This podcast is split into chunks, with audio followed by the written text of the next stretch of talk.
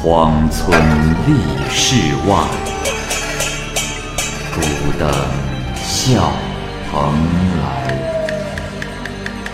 雁作人间雨，旷世喜了斋？鬼怪胡银娥，休当孤望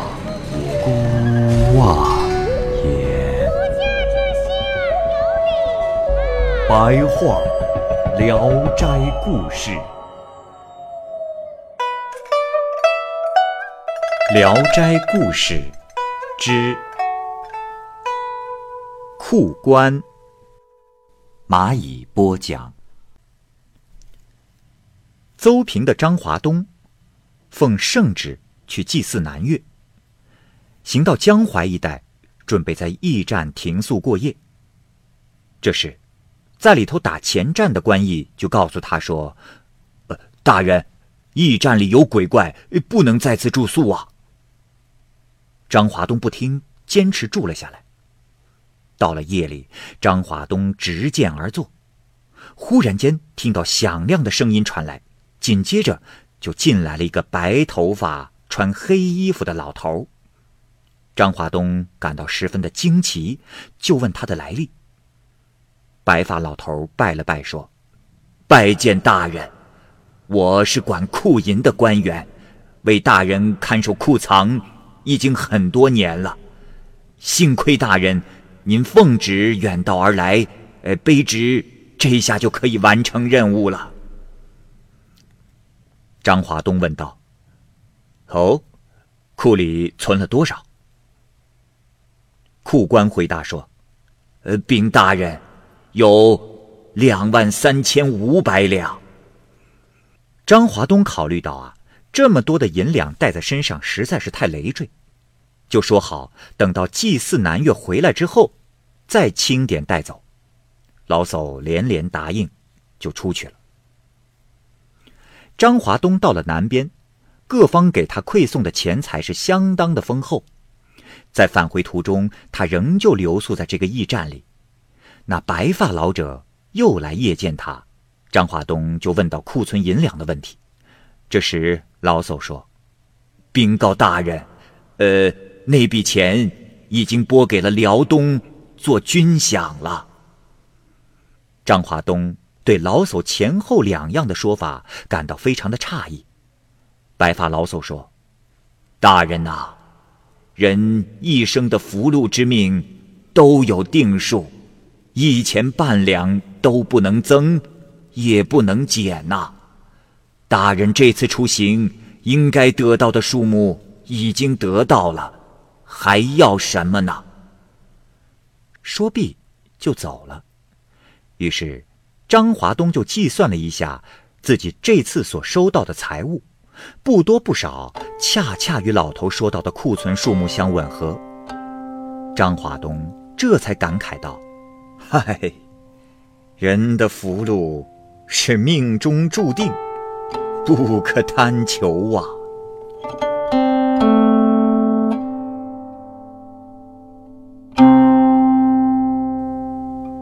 土地夫人，吊桥这个地方，有个叫王炳的人。一天，他从村子里出来，见土地庙里走出一个美人，不停的回头向自己这边看，一副暗送秋波的模样。王炳。就试着挑逗她，那女人也不生气，心欢意乐的接受了。但当时二人如果想要亲昵交欢，却没有地方，就约好啊，一起夜奔。王炳就把自己住的地方告诉了他。到了晚上，那女人果然来了，二人是一起贪欢行乐，情意筹谋。王炳问他的姓名，他执意不肯告诉。从此来往不绝，夜夜和王炳幽会。就是王炳和妻子一起在床上共寐的时候，这个美人也一定会和他来交欢，而他的妻子却从来不曾发觉。王炳惊讶万分，就问美人到底是怎么回事。那女人说：“告诉你吧，我是土地爷的夫人。”王炳一听，异常惊怕，就赶紧想和他断绝来往，但是想尽了千方百计，也不能阻止他的到来。就这样过了半年，王炳极端疲乏，终于染病在身，卧床不起了。但是那美人却来得更加的频繁，家里人也都看见了他。不久，王炳就死了，可那美人还是每天来一次。王炳的妻子就斥骂他说：“你，你这淫荡的死鬼，一点也不知羞耻！人已经死了，你还来做什么？”于是美人就走了，再也没有来过。这土地爷虽小，大小也是个神灵，怎么能放任自己的妇人私自在外淫乱？真不知这是什么东西淫乱婚祸。以致使多年以后，人们还说起这个村子里有污滥下贱、行为不良的神灵，这真是冤枉啊！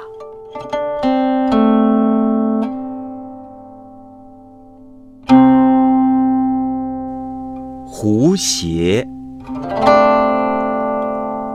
万福，字子祥，是山东博兴人。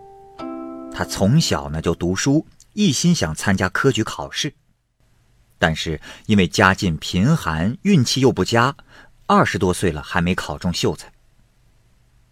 当时这乡村里呢，流行一种福漏的风俗。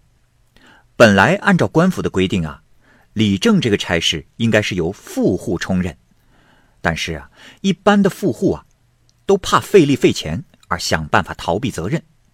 结果往往就由中等之家代替。除其中少数狡诈的人可以借机发财之外，忠厚老实的人如果摊上了这个差事，就往往要自掏腰包赔钱，结果是弄得倾家荡产。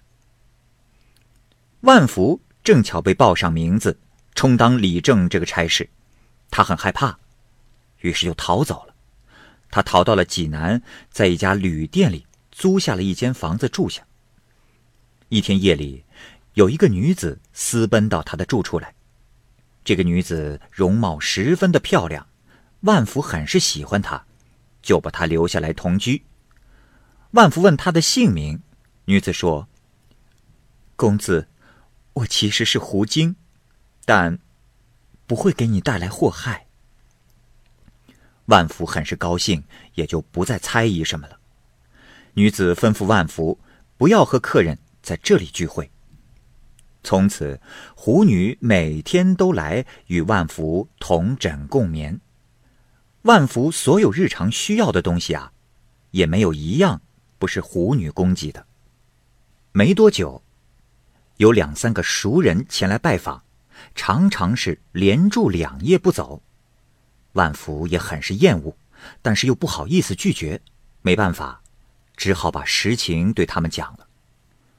客人们都希望见一见狐女的美貌，万福就把这个意思告诉了狐女。狐女说：“哦，见我干什么？我不过和别人一样罢了。”客人们听到了他的声音，但是看不见他在哪儿。客人中有一个叫做孙德言的，善于开玩笑，一再请求他见一下。并且说：“呃，呃，刚才呃听到你娇美的声音，呃，使人神魂飞散。呃，姑娘何必吝啬容貌，使人空听见声音而害相思病呢？啊？”狐女笑道：“说，哎呀呀呀，多孝顺的孙子呀！你打算给你的老奶奶我画幅行乐图吗？”众人听了，都乐不可支。狐女又说：“我是狐，愿意同客人们谈谈狐的典故，不知道你们想听不想听？”大伙儿都说想听，于是狐女就讲道：“好，那我就讲了。从前，某村有个客店，店里一向多狐。”常常出来骚扰客人。客人知道了，就相互提醒，都不去那家店里住了。半年之后，那客店就门庭冷落，生意十分萧条。店主人忧愁的不得了，非常忌讳说胡。一天，忽然有个远方的客人，自称是外国人，一见这客店，就要进去投诉。店主人十分高兴。刚要把客人请进店里，就有一个过路人悄悄地告诉客人说：“这家店里有狐。”客人害怕了，就把这话告诉了店家，想到别处去住。店主人极力说那是瞎话，根本没有此事。客人啊，才住了下来。那客人刚走进房里，躺下休息，就看见一群老鼠从床下出来。他大吃一惊，马上往外跑，并急切地喊道：“有狐！”店主人进来，惊讶地问：“发生了什么事？”那客人恼怒地说：“哼，狐的窝都在这里，你为什么哄骗我说没有狐？”店主又问：“呃，这，你看见的狐是什么样子啊？”客人回答说：“喏，我刚才看见的。”又细又小，呃，不是胡儿子，呃，就一定是胡孙子。胡女一讲完，在座的客人都笑得合不拢嘴了。孙德言说：“呃，这，呃，既不让见一面，我们就留在这儿不走了，使得你们合欢作乐不成啊？” 狐女笑着说：“好，在这儿借宿倒是没什么。倘若稍有冒犯，希望你们不要记恨。”客人们怕他弄恶作剧，便就都走了。但是每隔几天，就一定要来一次，要求狐女说笑逗骂。狐女啊，是特别的诙谐。每说一句话，都会使得客人笑得前仰后合，就连平时最善于说笑逗人乐的人都说不过他。于是大家就开玩笑的称她为“胡娘子”。一天，万福备办了酒席，请客人饮乐。万福坐主人位，孙德言和另外两个客人就坐在左右两边，另设一张榻几。带狐女来坐。狐女推辞说不会喝酒，大家呀就请她坐下来聊天。狐女答应了。酒过数巡，人们掷骰子玩一种叫做刮腕的酒令。一位客人输了，应当饮酒，他故意啊就把酒杯推到了狐女的位置，说：“胡娘子头脑过于清醒，呃，可否代小生这一杯？”狐女笑道：“说，哦，我向来是不会饮酒的。要不，我说个典故，给大家助助酒兴吧。”这时，孙德言连忙捂起耳朵，说：“不愿意听。”客人都说：“哎哎，我们可说好啊，呃，谁骂人可是要罚酒的呀。”狐女说：“好，那我骂狐怎么样？”大家都说：“呃呃，这个好好。”于是亲耳共听狐女的典故。从前有一个大臣，奉命去红毛国办事。他戴着狐皮帽子拜见了红毛国王。国王见了他的帽子，就觉得稀奇，就问：“哎，这是什么皮？如此暖又如此厚啊？”大臣就说。是狐皮。国王说：“哦，这种东西我还从来没有见过。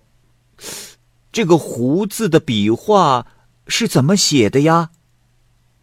那个大臣一边用手在空中写画，一边回答国王说：“大王，‘胡’字右边是个大瓜，左边是个小犬。”右边是大瓜，左边是小犬。大瓜呢，其实是旧时妓女的称谓，而小犬呢，就是暗指小狗。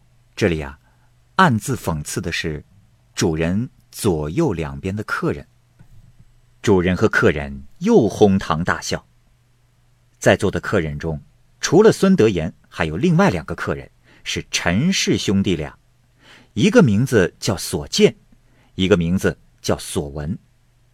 一看孙德言很是尴尬，就说：“呃，呃，我说，呃，熊狐去哪儿了？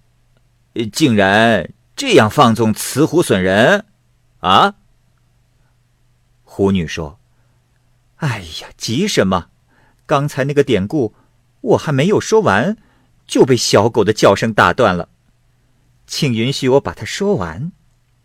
那国王见使臣骑了一匹骡子。”就感到很诧异，使臣告诉国王说：“这骡子是马生的。”国王就感到更奇怪了。使臣说：“在中国，马生骡，骡生驹驹。”国王仔细的询问：“这是怎么回事？”使臣说：“马生骡是臣所见，骡生驹驹是臣所闻。”这时，所有的客人都大笑起来了。这里注释一下：陈所见和陈所闻呢，就是宾客中的陈氏二兄弟。另外呢，驴和马交配会生出骡子，这是有其事的，故曰所见。骡无生之能力，骡生驹驹，事无此事，只是传闻，故曰所闻。人们知道，在戏谑玩笑方面。根本不是狐女的对手，于是相互约定，以后谁再敢开这样的玩笑，就罚他做东道主。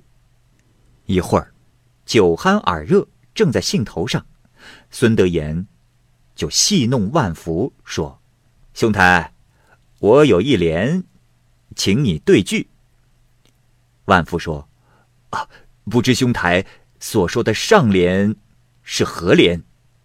孙德言说。记者出门访情人，来时万福，去时万福。人们都在沉思默想，竟然没有对得出的。这时，狐女笑曰：“啊，我有对了。”大家都听狐女对句。狐女对曰：“龙王下诏求直谏。”鳖也得言，龟也得言。孙德言窘困万分，恼恨地说：“这，哎哎哎，咱们刚才已经约定好了啊，你怎么又犯戒了？”狐女笑曰：“啊，犯戒之罪的确在我，但不这样，不成工整的对句呀。罢了，明天设宴，我来谢罪好了。”狐女的诙谐故事无法尽述。就这样，在旅店住了几个月，狐女便同万福一起回到了博兴。到了博兴地界，胡娘子告诉万福说：“哦，在这里，我有一门远房亲戚，好久不来往了。既然现在路过这里，不能不去探望一下。反正天要黑了，你我一同去借宿一宿。”等到明早，再行赶路吧。万福就问在什么地方，狐女用手一指，说道：“不远。”万福心里疑惑，这里从前是没有村庄的，但也只得跟着狐女，姑且过去。大约走了二里多路，果然看见了一个村庄，这是他从来没有见过的。狐女走上前去敲门。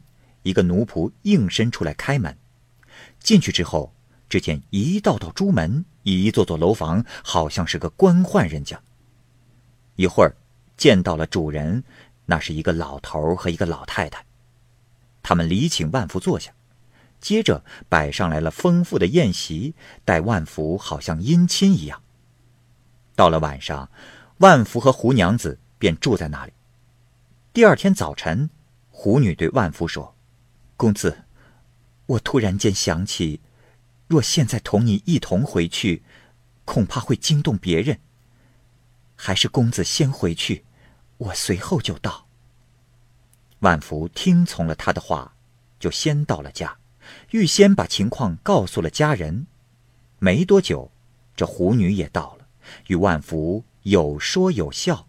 家里人啊，都能听见他的声音，但却从没有见过他的模样。就这样，过了一年，万福又有事要去济南，胡娘子也就跟他一块儿去了。到了济南，忽然来了几个人，胡女就跟他们说话，问寒问暖，非常的亲热。之后，胡女就对万福说：“公子，我本是陕西人。”因为与你有一段前世定好的缘分，所以跟你过了一段时间。如今我兄弟来了，我将要随他们回去，不能终身侍奉你了。公子，保重。万福挽留他别走，可是狐女不同意，终于消失了。